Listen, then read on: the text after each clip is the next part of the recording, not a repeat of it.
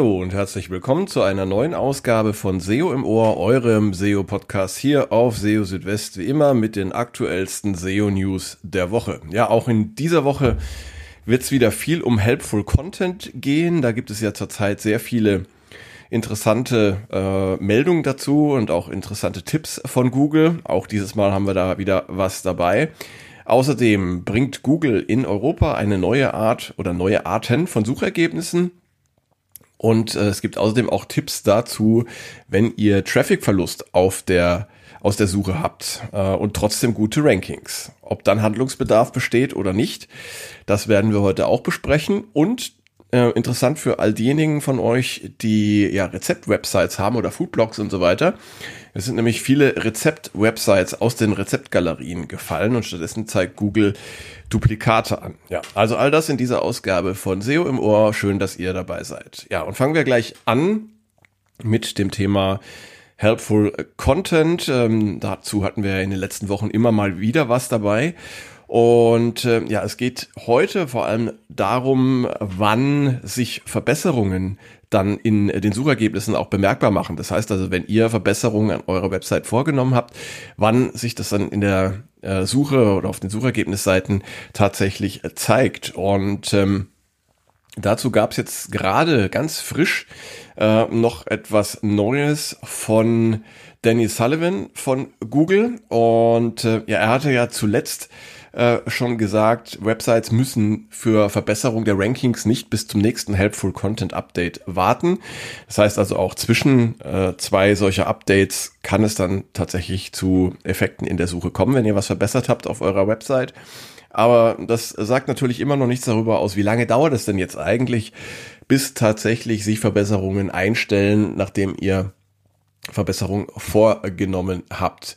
Dazu muss man zunächst einmal wissen, wenn äh, eine Website von Google als nicht hilfreich eingestuft wurde und man versucht, diese Bewertungen ähm, durch Verbesserung zu verändern, dann nimmt das einfach eine gewisse Zeit in Anspruch, denn ähm, ja, das Helpful Content System von Google, das braucht einfach seine Zeit, um dann entsprechend darauf zu reagieren und auch zu erkennen, ähm, dass sich da was getan hat. Und äh, ja, jetzt äh, gab es ja zuletzt äh, von Danny Sullivan auf einer Konferenz ähm, eine, eine Aussage zur Dauer, ähm, bis sich Änderungen auswirken. Und er hatte da von äh, ein paar Wochen gesprochen oder auf Englisch a couple of weeks. Und das wurde von manchen als zwei Wochen interpretiert. Das heißt also, ähm, die Annahme wurde da von manchen zumindest mal so geteilt, dass man ähm, schon zwei Wochen nachdem man Dinge verbessert hat auf einer Website, dann schon Verbesserungen auch in der Suche feststellen kann. Äh, und Dennis Sullivan hat jetzt klargestellt, dass mit a couple of weeks eher mehrere Wochen gemeint gewesen seien und damit ein Zeitraum normalerweise von mehr als zwei Wochen. Und auf Twitter hat er das konkretisiert und auch geschrieben, er hätte besser mehrere Wochen bis mehrere Monate sagen sollen. Und dabei verwies er auch auf die Dokumentation zu Helpful Content von Google und dort ist Folgendes zu lesen.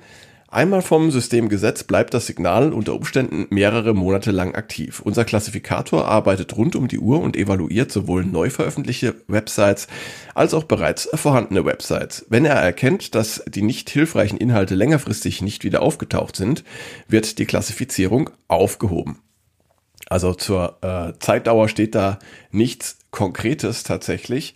Und ich würde also tatsächlich auch ähm, eher mit mehreren Monaten rechnen normalerweise, bis sich da Veränderungen zeigen. Abgesehen davon äh, muss natürlich auch ähm, der Umfang der Änderungen entsprechend sein, damit Google dann eine Website auch als ähm, hilfreich beziehungsweise nicht mehr als nicht hilfreich einstuft, weil dieser Klassifikator sich ja auf die gesamte Website bezieht, bedeutet das, dass ihr, wenn ihr vom Helpful Content Update oder von äh, Googles Helpful Content System ähm, negativ ähm, eingestuft worden seid, dann müsst ihr eben auch umfassende Änderungen durchführen. Das heißt, es reicht nicht äh, auf ein, zwei Seiten dann etwas zu ändern, sondern ihr müsst da in der Regel ähm, ja sehr viel Arbeit reinstecken.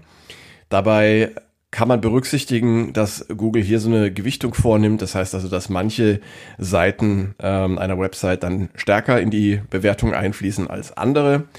Ähm, und es ist auch durchaus äh, okay, wenn es die ein oder andere Unterseite auf eurer Website gibt, die vielleicht nicht so ganz ähm, den Kriterien von Helpful Content genügt, aber ja, der Gesamteindruck sollte halt entsprechend gut sein. Und das kann mitunter doch eine Menge Arbeit bedeuten. Wenn ihr euch unsicher seid tatsächlich, was äh, tatsächlich Helpful Content ist, beziehungsweise wie ihr Helpful Content schaffen könnt, dann kann ich euch äh, nur wieder auf die Google Checkliste für Helpful Content verweisen. Die habe ich euch auch hier ähm, im Beitrag auf SEO Südwest verlinkt. Da sind also einige interessante Fragen drin, die ihr euch einfach ähm, kritisch stellen solltet zu eurer Website und zu den Inhalten. Und ähm, genau, also das kann euch schon helfen. Es hilft euch natürlich auch, wenn ihr eure Nutzerinnen und Nutzer, eure Zielgruppe kennt und ähm, wenn ihr euch fragt, was die denn auf euren Seiten so ja, benötigen und gerne finden würden. Also äh, Helpful Content, ein Thema, das äh, wahrscheinlich uns immer wieder beschäftigen wird. Spannend ist äh, jetzt zu einer neuen Meldung, dass Google in Europa neue Arten von Suchergebnissen bringen wird. Und zwar hat Google ähm, neue Suchergebnisarten für die Länder der European Economic Area angekündigt. Und das sind die Länder der EU, äh, zuzüglich Liechtenstein, Island und Norwegen. Und in diesen Ländern wird Google aufgrund des Digital Market Acts für Suchanfragen wie Hotel in der Nähe, äh, mehr visuelle und auf Entitäten basierende, so heißt es, Suchergebnisse anzeigen. Und damit sollen folgende Ziele verbunden oder erreicht werden. Nutzer mit angereicherten und relevanten Informationen sollen äh, entsprechend ähm, versorgt werden, beziehungsweise es soll einfach ähm, ja, hilfreiche Informationen äh, zu den entsprechenden Suchanfragen erscheinen und die äh, Sichtbarkeit von Teilnehmern des Ökosystems auf den Suchergebnisseiten soll erhöht werden. Ähm, das bezieht sich laut Google auf Aggregatoren, Lieferanten und Unternehmen. Also es ist davon auszugehen, dass hier eben ähm, ja, äh, anderen oder Wettbewerbern von Google ein, ein bisschen äh, mehr Platz eingeräumt werden soll, als es bisher der Fall ist. Das ist ja eine Kritik, die Google immer wieder eben trifft, dass äh, Google seine eigenen Produkte zu sehr in den Vordergrund stellt. Ja, was sind das jetzt für neue Suchergebnisse oder Suchergebnisarten? Also einmal sind es neue Karussells für lokale Suchanfragen und zu Reisen und Shopping. Und äh, ja, äh, jede Kachel in einem solchen Karussell kann Informationen zu Preisen, Bewertungen sowie Bilder für Entitäten auf der Seite enthalten. Man kann diese Karussells dann horizontal scrollen, um mehr Entitäten einer bestimmten Website zu sehen. Und wenn auf einer Website keine strukturierten Daten vorhanden sind, dann wird ein Standard-Textergebnis angezeigt. Und dieses neue Karussell wird zunächst in Deutschland, Frankreich, Tschechien und Großbritannien getestet. Als weiteres äh, neues Suchergebniselement soll es neue Zusammenfassungen und Details für Aggregatoren geben. Ähm, diese neuen Suchergebnisarten nennen sich Aggregator Units und Refinement Chips. Bei den Aggregator Units handelt es sich um Elemente, die Links auf äh, Aggregator-Websites enthalten. Das sind also Websites, die Ergebnisse verschiedener Quellen zusammenführen ja, keine Ahnung, wie Yelp zum Beispiel oder irgendwelche ähm, Portale, auf denen ihr eben Angebote von verschiedenen Anbietern und äh, Webseiten finden könnt.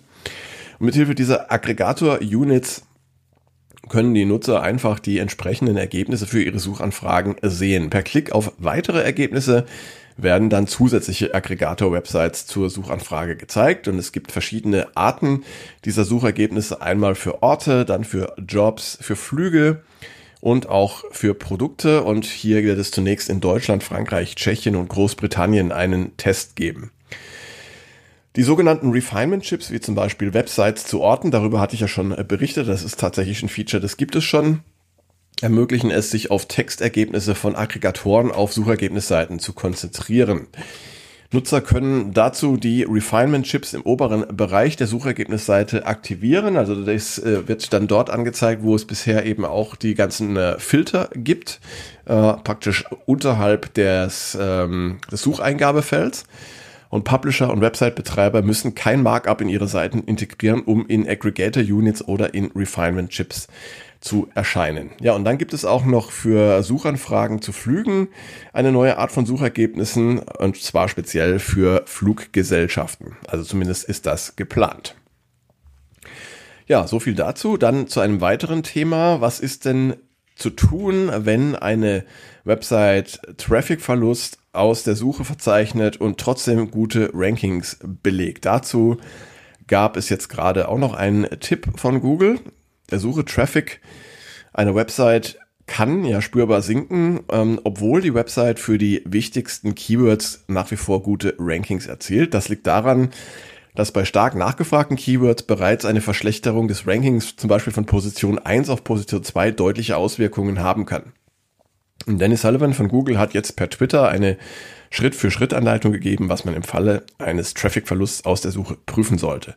Der erste Schritt ist Google Search Konsole aufrufen und den Leistungsbericht der Suche öffnen. Im zweiten Schritt dann die Leistung der letzten sechs Monate mit den sechs Monaten davor vergleichen. Im dritten Schritt dann die Suchanfragen nach Differenz in der Klickanzahl sortieren. Danach im vierten Schritt Top-Suchanfragen ansehen, bei denen die Klickanzahl am stärksten gesunken ist. Und dann im fünften Schritt prüfen, ob man für die betreffenden Suchanfragen noch immer auf Top-Positionen rankt.